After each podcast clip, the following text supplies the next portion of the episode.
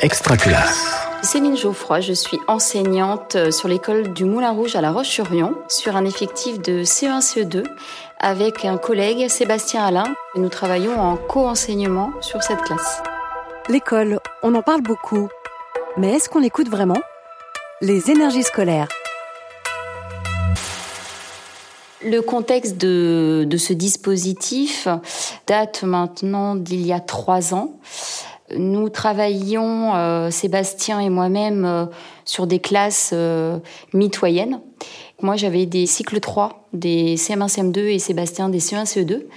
Et euh, sur le, le, temps de la semaine des mathématiques, on avait envie de faire des ateliers partagés, de mettre en commun euh, finalement euh, bah, des objectifs euh, qui seraient différents pour chacun de nos niveaux, mais en même temps essayer de tirer parti de, de ces éléments de différenciation pour justement profiter que des élèves de CM1 puissent tutorer des, des élèves de CE. Et puis l'année d'après, on s'est retrouvés tous les deux avec une possibilité d'avoir des CE1, CE2 euh, chacun de notre côté et on s'est dit bah, allons-y euh, c'est peut-être euh, maintenant ou jamais de tenter cette classe partagée avec finalement les mêmes les mêmes élèves, enfin en tout cas le même niveau. Donc on s'est dit, euh, bah, allons-y, sachant que nos classes étaient mitoyennes. Il suffisait d'ouvrir les portes et d'en faire une seule et même classe. Là, vous allez faire le petit projet pendant que moi je pars en EPS avec l'autre groupe et on se retrouvera là-bas tout à l'heure. On a envie de, de, ne pas euh, classer les enfants en classe d'âge et on a des élèves par exemple qui devraient répondre à des attendus de CE1 ou de CE2 qui n'en sont pas là et pour lesquels euh, eh bien, le fait de travailler à deux, on va pouvoir proposer des adaptations, des supports variés. Et euh, par exemple, l'année dernière, on avait des situations d'ateliers de grammaire où certains élèves avaient besoin de privilégier l'oral, donc on faisait pour eux des ateliers de manipulation, alors que d'autres étaient prêts à passer à l'écrit avec des, des activités de structuration, des exercices d'entraînement. Donc vraiment, on module et on essaye vraiment que les enfants ne soient pas euh, attachés à leur niveau, à la cohorte, euh, je dirais, administrative. Projet Miam. Projet Miam. Alors, j'avais pas mis Miam, mais tu as raison sur le projet Miam. Vous vous souvenez ce que veut dire Miam? Manger intelligemment, autrement mieux. Voilà. Ben, c'est très bien. Ce qui nous semble intéressant aussi de travailler à deux et même à quatre, puisque comme on est euh, déchargé euh, le vendredi, on a ce qu'on appelle nous des modulatrices sur l'école, ce sont des personnes qui gèrent notre décharge.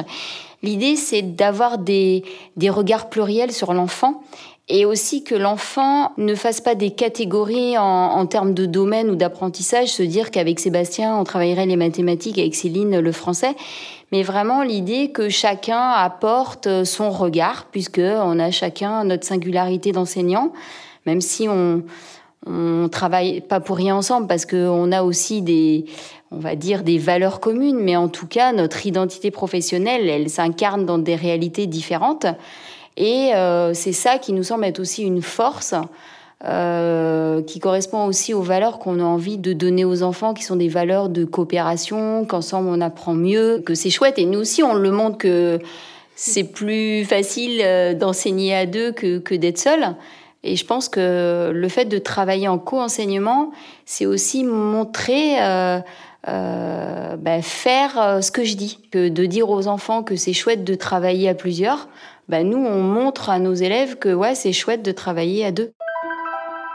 Si je devais travailler seule l'année prochaine, euh, ben je pense que ça me ferait très peur. Ben, S'il fallait le faire, je le ferais, évidemment, mais en, en réinventant d'autres choses. Une EPS, on fait de l'athlétisme.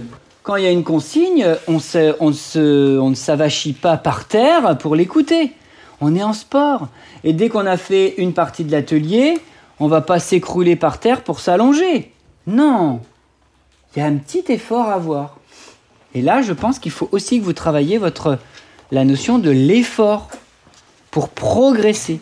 Ça, c'est vraiment important. Être combatif, hein, Ouais. c'est c'est vouloir aller un petit peu au bout des choses. Certains, oh là là, j'en peux déjà plus, je m'arrête. Non, aller au bout. On a des élèves qui ont connu le dispositif, hein, puisque nos CE2 eh bien, euh, l'ont vécu l'année dernière.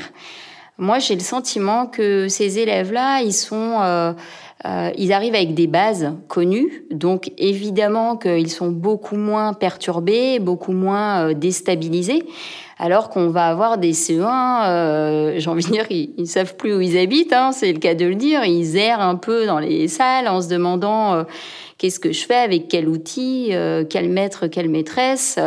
Donc ça, c'est déstabilisant. Donc on sait parce que on sait aussi que notre dispositif c'est pas c'est pas c'est pas quelque chose de magique c'est pas ça se saurait hein, sinon je pense que tous les enseignants fonctionneraient comme ça pour avoir une classe qui fonctionne et, et finalement les objectifs atteints. Euh, il y a euh, des choses difficiles parce que euh, les enfants finalement on, on, leur fait exercer, je dirais, leur liberté, leur prise d'initiative.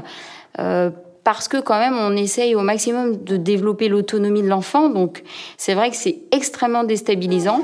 Euh, Maëlys et euh, Anaël, je vous emmène. Les autres, vous rejoignez Jennifer. Et bon appétit. Euh, l'année dernière, ou il y a deux ans hein, maintenant, je ne sais plus, lors de la réunion de rentrée avec les parents, à la fin de la réunion, on, a dû poser euh, la question euh, eh bien, est-ce que vous avez des questions? Est-ce que vous avez des, des, inquiétudes? Il y a un papa qui nous a dit mais face à un tel enthousiasme, on ne peut qu'être enthousiaste et rassuré. Donc euh, ça, c'était, je trouve que c'est hyper euh, chouette dans l'idée qu'on se fait confiance les uns les autres et que c'est comme ça qu'on peut avancer avec les enfants. Vous venez d'écouter un épisode des énergies scolaires.